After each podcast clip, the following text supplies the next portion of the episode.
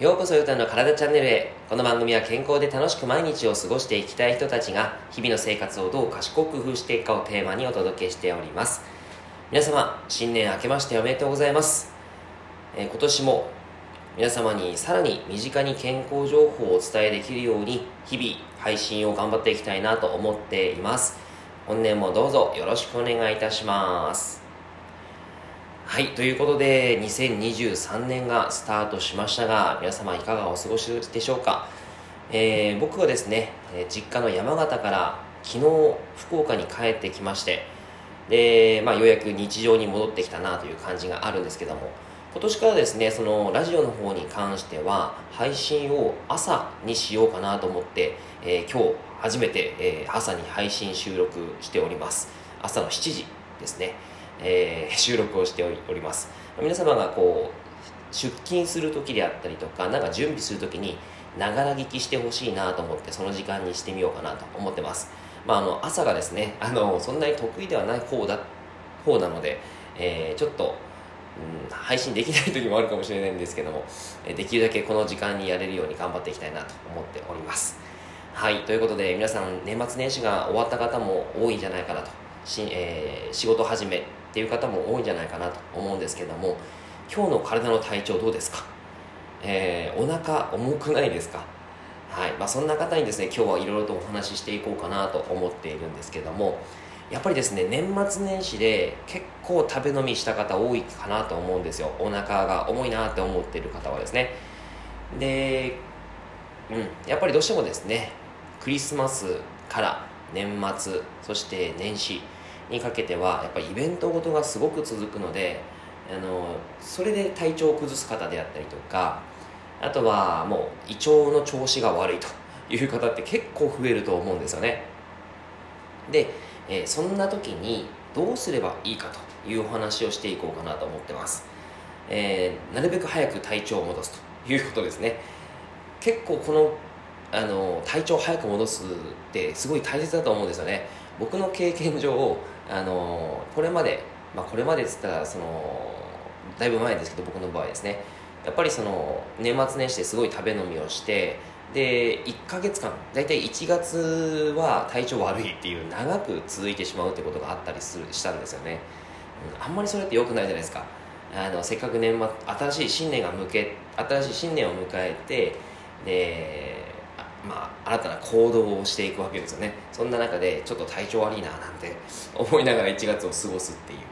はい。まあ、それはあんまりちょっと良くないなと思いますので、えー、じゃあこの時にどうすればいいかということですね。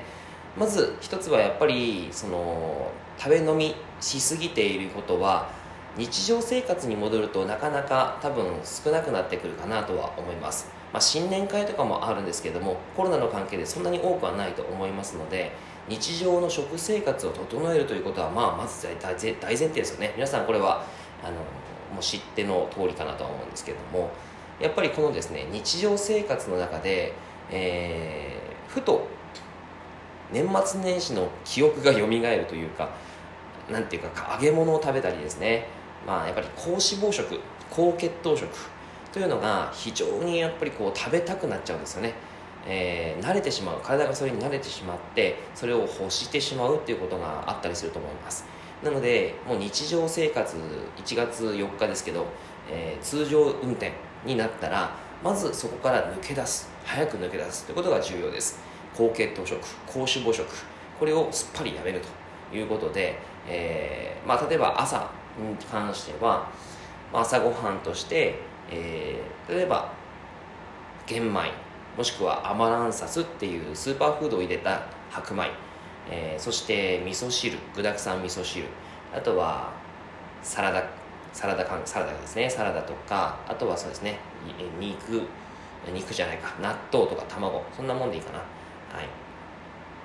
という感じでいいかなと思います。もし何も食べられないよっていう方でただ欠食すると良くないですね。なのでちゃんと、えー、例えば蜂蜜を取る。プロテイン。えー、あとはそこにそうですねにがりとかにがりって豆腐を作るものですね。それを入れるとマグネシウムっていう栄養素が取れたりします。それを入れたりとかあとイヌリンっていう、えー、食物繊維水溶性食物繊維がまあ、イヌリンあるんですけどもそれを入れて一緒にプロテインとともに取るということもいいかなと思います、まあ、何も食べないっていうことはやっぱり選択肢としてやらない方がいいんですね。というのが飽きすぎてしまうと。食事と食事の感覚が飽きすぎてしまうとそれだけですね次に取った時の食事っていうのが血糖値がかなり上がりやすくなって体には負担となります。だからこそちゃんとですね血色をしないということが重要だったりするわけですね。はい。それが一つです。まずは食事を整える。お昼ご飯と夜ご飯に関してもやっぱり食べたくなると思うんですよ。食事の量もそして質もちょっとねいろいろと食べたくなると思うんですけどここをなんとか抑えてで、えー、まあ高脂肪食高血糖食を抑えて整った食事をしていくといいかなと思います。まあ朝朝にはそのあの主菜となるもので、えー、肉や魚は食べていないのでお昼は肉、えー、もしくは魚。で夜はどっちか違う方みたいな形で取っていただくといいかなというところです。はい。でえっとですねこれがまあ一つということであとは二つ目、えー、胃酸の分泌を向上させることですね。胃酸の分泌。えー、かなりですね年末年始の高血糖食であったり高脂肪食そしてあとはアルコールカフェインそういったもので胃酸胃の状態が良、えー、くない方も多いかなと思います。そんな時にですね胃酸の分泌を向上させるためにはまずアルコールカフェインそしてそうですね高脂肪食これを一旦ストップ。させることがとても大切です、まあ、カフェインとかに関してはえー、中毒性がどうしてもありますから、あのー、1日に2杯までに抑えてデカフェに変えてもらうといいかなと思います。あのノンノンカフェインですね。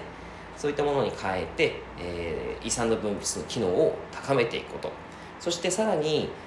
食事の前に梅干しもしくはレモン、えー、もしくはリンゴ酢あとは大根おろしとか、えー、そういったものを取り入れていく。そうすることによって胃酸の分泌大根おろしに関してはその消化酵素ですね、えー、食事を食べた時にこあの消化をするための酵素があるんですけどもその酵素が大根おろしには豊富に入っていますので、えー、まあ、そういった形で梅干しレモンリンゴ酢などをとって胃酸の分泌を促してい、くということがとても大切です、はい、そして3つ目にその大根おろしはですね消化酵素が入っているものを取っていくということですね、えー、魚にレモンあ魚にレモンと、まあ、あの大根おろしでもいいですし肉にレモンでもいいですしであとは消化酵素でいうとですねパイナップルとか、えー、にもたくさん入っていたりします。なので、まあ、消化酵素のその食事をとってもらってもいいですしあとはサプリメントで消化酵素サプリメントっていうのがあるんですね。えー、そういったものを取っていくことによって、えー、かなりその胃の状態胃酸の分泌良くなってそして消化が良くなっていきますのであのこれはやっぱりお腹が重いよっていう方にはすごくおすすめだったりします。はい。ということで3つご紹介していきました、えー、ご紹介していきました。今いきなり噛みましたね。はい。いきなりっていうかさっきから噛んでましたけど、はい。えー、結構噛みました今日も。はい。ということで、えーと、今日まとめていくとですねまず1つ目は、えー、高血糖高脂肪食を取り除く食事を整えるということですね。で2つ目に胃酸の分泌を促す、はい、梅干しレモンリンゴ酢これらを食事の前に摂る。そして3つ目消化酵素を促す。消化酵素を取るということで、えーパイナップルあとは大根おろしあとは消化酵素のサプリメントそういったものをちゃんと取っていきましょうと、はい、これをこれらをすることによってかなり体の状態胃の状態は改善していくはずです、えー、ぜひぜひ試してみてください。はい。ということで、えー、2023年が始まりました、えー、皆さんは何か目標とか、えー、今年やっていきたいなって思うことはありますでしょうか？えー、僕もですねいろいろと考えてあこれやっていきたいなあれやっていきたいなということがあったりします。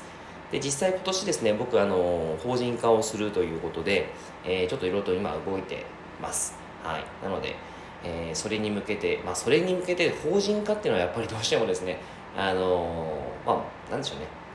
通過点という形にはなってくるんですけど、えー、それが目的になっちゃダメですね。何か違うあの、まあ、やりたいことがあるんですけれどもそれに向けてやっていきたいなと。そのそのための法人化っていうことをやっていきたいなと思ってます。はい。2023年あの何かですねいい年になるなるように一緒に行動していければと思います。はい。ということで、えー、今日は以上でございます。内容がいいなって思えたらいいねマークフォローを押していただけると励みになります。今日もラジオを聴いてくださってありがとうございました。では良い一年を一緒に過ごしましょう。